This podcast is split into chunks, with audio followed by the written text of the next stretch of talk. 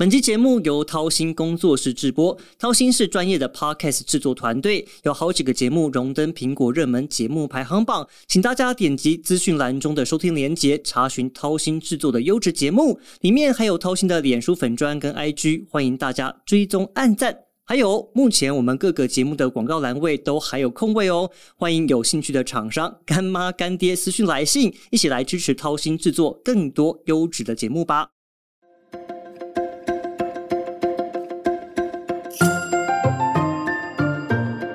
各位听众朋友，大家好，我是向正维，欢迎再次加入军事相对论。这两周呢，国军正在进行全台湾的红色沙滩的攻防检验。什么是红色沙滩？顾名思义嘛，从字面上来解释，就是共军极有可能会进行两栖作战，而且登陆台湾的地点。那有关演习的细节呢，我会在另外找时间跟大家讨论。不过，如果今天敌军对台湾的攻击已经进行到了登陆的阶段，我们市井小民，就包含你跟我，就非常有可能会陷入到交战。区，那你要怎么趋吉避凶？你当然就必须要增加一点军事常识，还有一些演练跟规划。但我要说实在，我们一般真的很少看到有教育民众如何在战火中保护自己、保存自己的一些教学。我在几年前的时候曾经看过一本日本出版的书，它叫做《小老百姓的战场行动守则》，里面有蛮多不错的概念。但唯一比较可惜的是，它有些用词或者是想定比较适合日本人，这毕竟是给日本人看的。那一直到最近，台湾出版了一本叫做《战争下的平民生存手册》，我觉得非常值得跟大家来分享。所以，我们今天邀请的来宾呢，就是前空军司令部资讯参谋官邱世清先生，他也是这本书的作者。邱大哥好，大家好，哎，很荣幸哦，想先请邱大哥跟大家介绍一下，哎，究竟您自己过去在军旅生涯中，您的工作是哪些？然后您在军中服役了多久？从毕业之后到退伍，大概服役的时间是十二年。我是少校退伍，你是官校吗？官校毕业，对，官校毕业。然后官校毕业之后，我第一个单位是到台东的制航基地，以前嘉想敌中队驻扎的地方。因为转到资讯专场的关系，所以后来到司令部当资讯参谋很长的一段时间。所谓的资讯参谋官的作业是什么？参谋官有分不同的专长。那资讯是其中的一个专长。那个时候刚好我们空军的军情案刚开始，所以建立了三军第一套自动化的后勤管理系统。资讯参谋官的名称是这样子而来的，有点像是在做整个后勤补给规划，然后让它自动化，或者是让它更电脑化。我们可以做兵棋推演的时候可以更快速。对，应该说以前的资讯就是你可能必须要人工传递，可能有些。听众以前服役的经验，就是你申请很多物料，你都要填申请表，用手写，对，要手写。但是我们资讯化的过程，就是把这个完全变成是一套完整的资讯系统。再是像公文啊，很多就是我们建了很多大型的资料库。那之前没有嘛，所以我们当初在建这套的时候，很多人很辛苦。那我就是刚好很荣幸的跟很多很优秀的空军军官一起合作，然后我们做完这件事情。哇，那我还蛮好奇的。那你今天怎么会有兴趣要写这本战争下的平民生存手册？是什么样的动机让你觉得必须要把它写出来？这其实应该说到更早之前的故事。因为我背景的关系，所以我一直长期都在研究世界各地的战争，而且我手上也会收集很多不同的战争的资料。那从二零二二年的二月二十四号，俄乌战争开打之后，那我们从这场战争里面，我们观察也不同的情况。在这段时间，就会有很多不同的呼声。有的人会认为是台湾会不会是下一个乌克兰？因为本来我们台湾也面临有可能会发生战争的阴影。所以当初我挣扎了很久，我希望写一本书，是大家未来可以不要用到。但是我又很担心，万一如果我们真的用到的时候，如果没有这样子的工具书，那很多人可能在那个情境之下，他会不知所措。基于这个考量，所以我就花时间把这本书写出来。那希望说，书中提供的很多资讯，可能会跟接触到的，或者是已经在市面上可以看到的书会很不一样。它是一个完全从战争的角度去看，而且是从台湾未来有可能发生的战争角度去设想，那去考虑到不同的阶段，或者是我们老百姓在战争底下应该要做好哪些准备，然后在战争的过程里面，你应该要如何的避难。然后最后能够度过战争的周期之后，你怎么样重新回到原本的生活？对，我相信今天邱老师是以一个我们军方退伍的身份，而且你曾经有去参与过兵棋推演身份，所以你更了解战场它可能发生的样貌。那我想先了解说，你觉得目前台湾人对于战争这件事情是有感觉或是有感知的吗？最简单的答案当然是没有。其实台湾是一个非常普遍讨论军事，但是很少讨论战争的环境。台湾都是要服义务役嘛，所以很多人在很年轻的时候都接触过枪炮弹药这些东西，所以长期培养起来，我们对军事的兴趣是比其他国家要高很多的。但是这些并不代表战争，战争是完全另外一个议题。没错，包含我们从这次俄乌战争里面可以看到，我们讨论最多的也是武器伤亡，或者是表面上看起来谁在哪边又打下了什么，谁在另外一个地方又损失什么，我们很少从。战争的角度去看所有事情的变化，目前我们看到很多现况是这样。所以之前在暨南大学的，我帮硕士班上兵棋推演课堂里面，是学生会分成一半，一半是扮演朝鲜，另外一半扮演韩国，对南韩。学生里面会再分，他们要自己票选一个指挥官出来，然后其他人要担任不同的参谋，后勤的参谋，其他参谋，就是跟我们现在的兵推其实结构是很类似，只是在课堂上。那这个过程就是训练让学生理解战争流动跟变化的过程。刚周老师讲的，我们在讲战斗或讲战局跟战争其实两回事。其实我也要进入到我们接下来正题了，因为我跑军事这么多年以来，我觉得我经常被问到一个问题，就是说，哎，中国是不是要打台湾了？我大概比较会跟大家解释说，那就是看共军有没有所谓的大规模集结。但是我相信还有很多可以观察的面向，所以邱老师，你觉得还有哪一些我们可以关注的一些点？战役规模越大，在现代科技的辅助底下，其实很难隐藏的。那它会有很多的面向，但但是大家一定要有一个概念，就是防守方一定会想尽办法探知或感知对手的动态，但是攻击方他一定会想尽任何办法的隐匿、隐藏他的攻击意图。嗯哼，等到他完全不害怕你探知的时候。就表示他已经做好准备了。那这时候我们要看到的征兆，就跟战争更早之前的准备又不一样。所以在我们最后看到战争发动之前的征兆，就是第一个，它的物资流动的方向；再来是它的人员集结的方向；再来是它的决心下达的情况。从几个不同的角度，我们可以去印证这些东西。比如说物资流动的方向，我们可以观察。他们的大量高负载的运输系统，我们讲大量高负载运输系统，在现代来讲就是高铁跟铁路，嗯哼，因为它是可以大量运载，所以我们通常会观察，就是它的内河航运、它的海运、它的铁路、它的高铁这几个大量高负载的交通系统有没有大量改航班的情况，或是被征召吗？它征召你不一定可以看得出来，但是改班点是一定的，因为当它有。大量战备需求需要运输的时候，它会排挤到正常的民用的班点，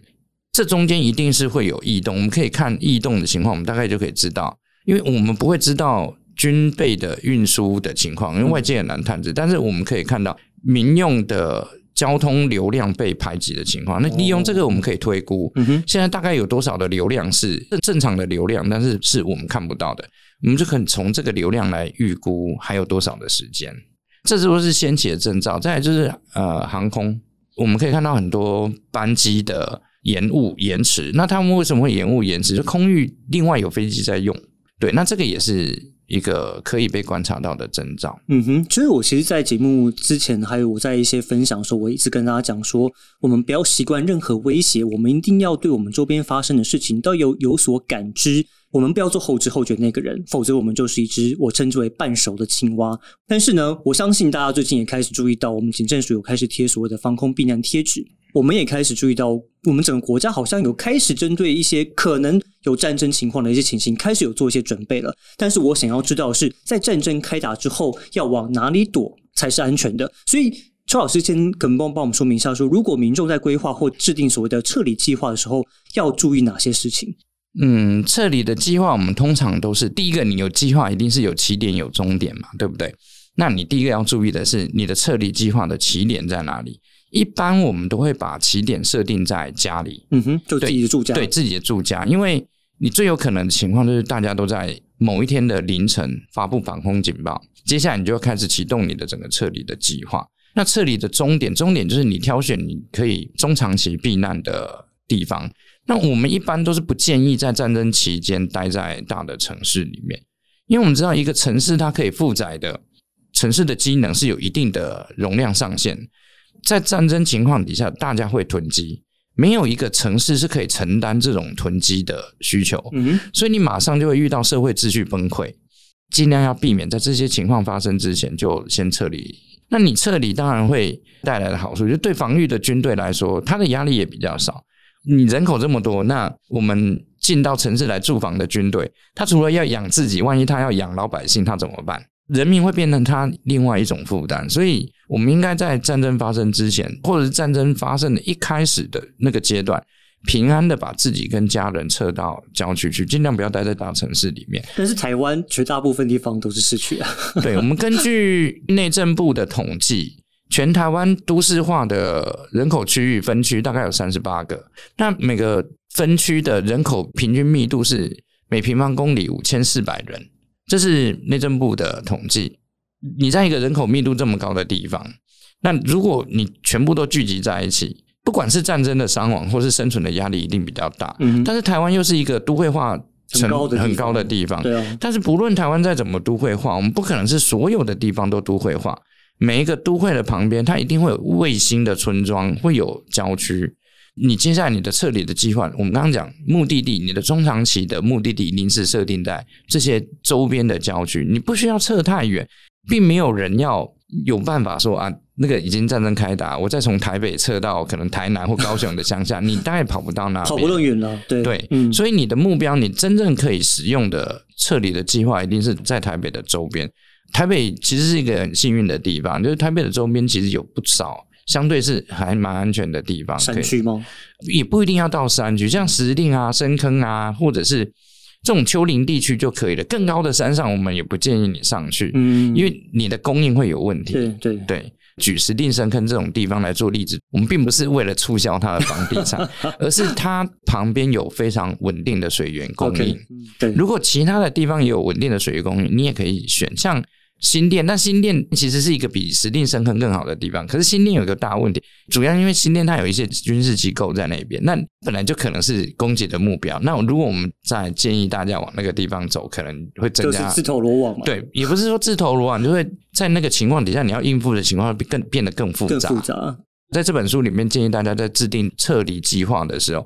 第一个是你这些军事机构它可能会是被攻击的重点；第二个是这些军事机构它本来就会在战争时间做作战部署，它已经在做防御主角设施了，结果你还跑到旁边去增加它的困扰，嗯，那对守军也是一个很大的麻烦，所以我们都不建议长期撤退。选定的地点是选重要的军事机关或基础设施。基础设施也的，你不能搬到那个很大的变电的厂旁边来拿它当避难设施，这也是有风险。其实书上面有一些基本的原则，大家其实可以参考。你按照这个参考，你就可以拟定出一个相对比较安全而且不慌张的撤离计划比。如说避开高速公路、桥桥梁这些部分，对桥梁有分两种，一种是一般河面桥梁，另外一种是高架桥。我们是绝对不鼓励在撤离计划里面去用到高架道路，像呃，比如说关渡大桥、或者是单纯的快速道路。快速道路，我们都不希望你撤离的时候选用这样的路线，因为什么？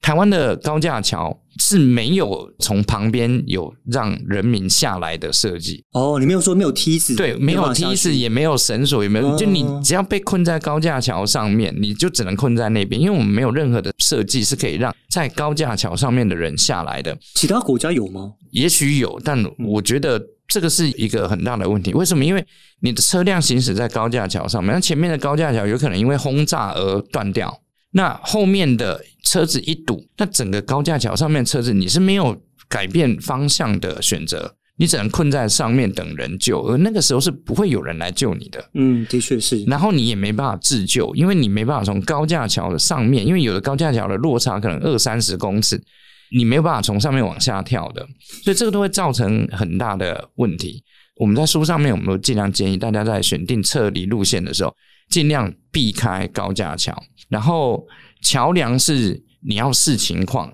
因为有些桥你一定渡河，你一定得要桥梁，那你对还是要快速的通过那个桥梁。那隧道我们是希望大家尽量不要去用隧道，嗯嗯嗯，因为隧道本身就有一定的天然风险。那你如果可以绕远路绕一下，那你就绕一下，尽量不要想说，哎，直接利用隧道，因为也许隧隧道里面国军另外有用途，那你也会制造就像水山隧道一样。对，你会制造一些额外的麻烦。OK，其实我自己蛮有感触的，因为我在乌克兰采访的时候，其实我们当时也制定了一个所谓的撤退的路线啊，因为我当时人在敖德萨，然后那时候想法是说我不要经过基辅，就是从原路绕回去，嗯因为基辅就像您刚刚讲，它是一个攻击的重大的目标，所以我们后来选了一个是从南部绕远路的方法的一个一个路线选择。其实这个部分大家可能很难想象，因为其实我们在日常生活中不太会去想到这些点，但是确实在规划我们所谓撤退路线的时候，有很多小细节是大家要思考的。OK，我我我觉得接下来大家更想关心一个点，就是说开战之后我们该怎么处理。好，我先想问老师，第一波攻击通常发生在什么时候？大部分战争发动的时间，通常都会选凌晨的三四五这个阶段。为什么？因为人类的生理在这个时间最想睡觉，通常都会选这个时间突袭。这通常制定作战计划大概黄金铁律，就是你攻击发起的时间。这大概是当面临战争的时候，你所能够感受的第一个就是惊醒。被吓醒？对，嗯，那接下来你要用最快的速度冷静下来。那人类是很难没有经过训练，就从一个惊慌状态很快的转到可以冷静的行动。嗯哼，所以，我们在这个书里面，我们有教大家一个 OODA 的循环，让大家可以在经过不断的练习，可以让自己最起码具备，就是当战争一发生在唯一震撼之际，你可以用最短的时间把自己冷静下来，然后选定你这个时间行动最主要的目标。如果你刚刚说我们可能会被飞弹吓醒，或者是被爆炸声吓醒，但是究竟从防空警报响起到我们有办法逃，大概只有多短的时间？至少有三到五分钟，所以大家只有三到五分钟，，对三到五分钟已经很算多了。很长了吗？对，三到五分钟已经很长。嗯，就因为我们国家毕竟还是隔着一道海峡，所以任何的动静，就是我们有雷达在监测，从警报发布到我们真正遭受攻击，其实中间是还是有一段时间。嗯哼，这中间的时间还包含了你是不是第一波攻击的目标。如果你不是第一波攻击目标，你还有更长的时间对，对嗯，嗯所以我们平均下来，你大概约会有三到五分钟的时间可以去做反应。但这三到五分钟并不是要让你跑，这三可能没办法跑吧，三到五分钟你根本没这个办法这个时间点，你应该要冷静的待在家里面，等嗯防空警报结束，你再移动。在防空警报响起的第一时间，你要做的事情就是远离窗户，然后找到更安全的墙。因为我们每个房间的格局不一定一样，但是一定会有一道墙是你看不到窗户的，那你就躲在那道墙的后面。为什么要躲在墙后面这么重要？因为震波爆炸碎掉的玻璃，它会向里面飞溅，而这些玻璃才是制造伤亡最主要的原因，哦而不是破片。嗯如果没有墙壁帮你挡住，很可能因为爆炸那个玻璃碎片往内喷溅的过程里面，你就会受到严重的割伤。而在那个时候，你受到割伤，没有人可以帮你。所以你应该做的事情就是不要让自己受到伤害。所以你的第一件事情就是在平常，其实你就应该要规划一个区域是不会看到窗户的。那检查的方式很简单，就是你可以用手电筒或者用镭射笔，你站在窗户的位置，你镭射笔照不到的那面墙，那就是安全的墙。哦，这其实我跟我在乌克兰学到的所谓的两道墙后生存法则的概念其实是一样。好，但是我回到刚刚的部分，老师说我们只有三到五分钟应变时间，而且我们那时候可能还在睡梦中，有点迷迷糊糊，还不知道该怎么办的时候，你说我们有一个叫 OODA 的这个法则，这个是什么意思？我们可以怎么运用它？OODA 是美国空军，它在战争过程里面，他们根据过往的经验所发展出来的一套思考的方式。它就是让你在行动的过程里面，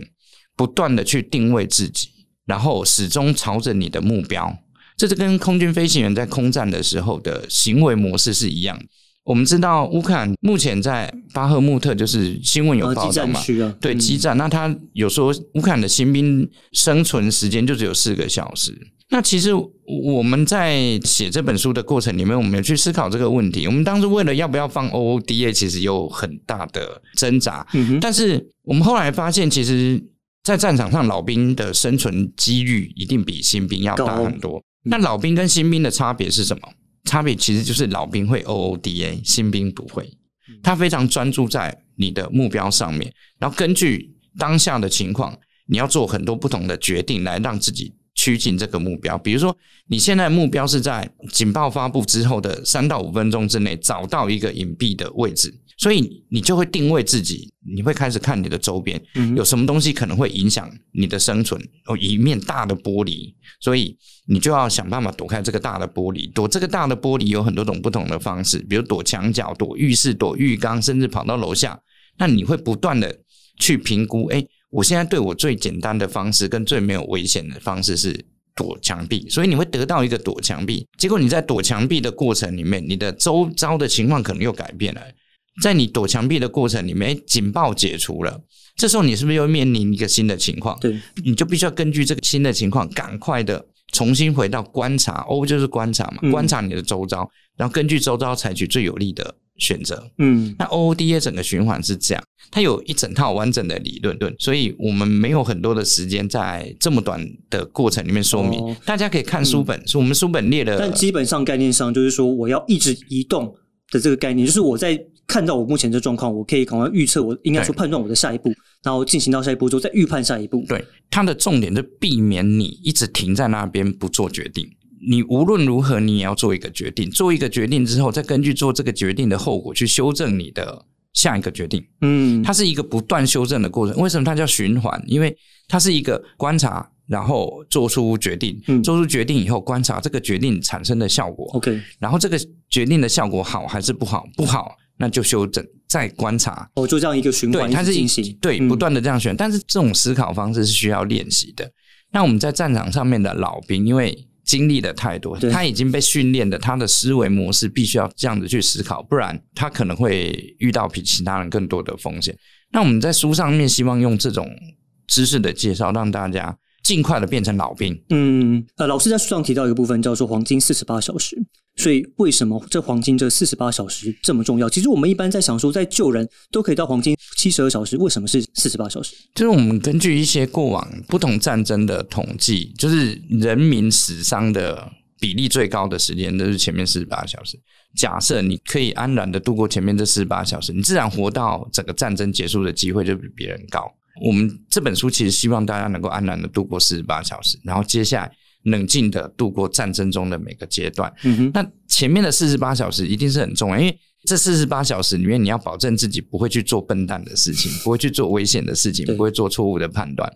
这些事情都可以避开，你就比较容易度过四十八小时。平民必须要在这段时间尽快的去适应战争，然后去应对战争，去做出相对的决定，而这个决定就可以保证你或你的家人可不可以安然度过整个战争的阶段。那我再问一个大家可能很好奇，但是有点残忍的问题：就假如今天战争的发展不如我们预期，敌军已经进入到城镇里面来，双边已经进入到交战区这个状况，那平民面对敌军或者是被俘虏的时候，他们有哪些心理准备？基本上就是我们当然不希望战争发生，但是一旦战争已经来到你的身边，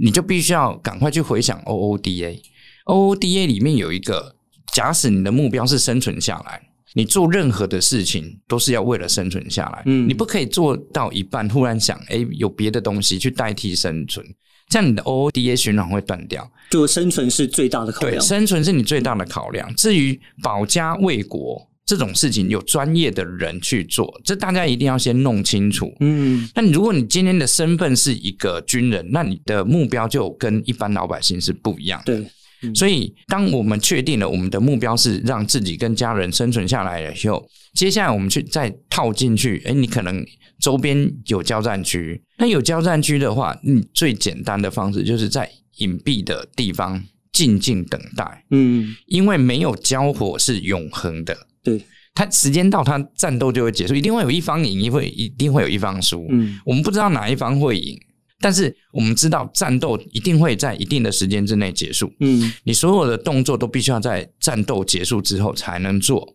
不论有多急。好，那等到战斗结束了以后，接下来你才可以考虑你的下一步是什么。那这个就是你在战斗的过程必须要注意，在你万一不幸被俘虏了，那华盛顿公约它其实有规定，战俘是你携带武器被俘虏，那一般的人民叫难民，它不叫做俘虏。哦，对，所以当你成为难民的时候，你有资格向接受提供你保护的军队，不管是哪一方的军队，你都有权利跟资格去跟他们要你基本生活维持的所有的需要的东西。嗯，这是国际法保障对，这是国际法保障，在哪一个国家都是一样的。对嗯但当然这个有可能会被忽略破坏或破坏，但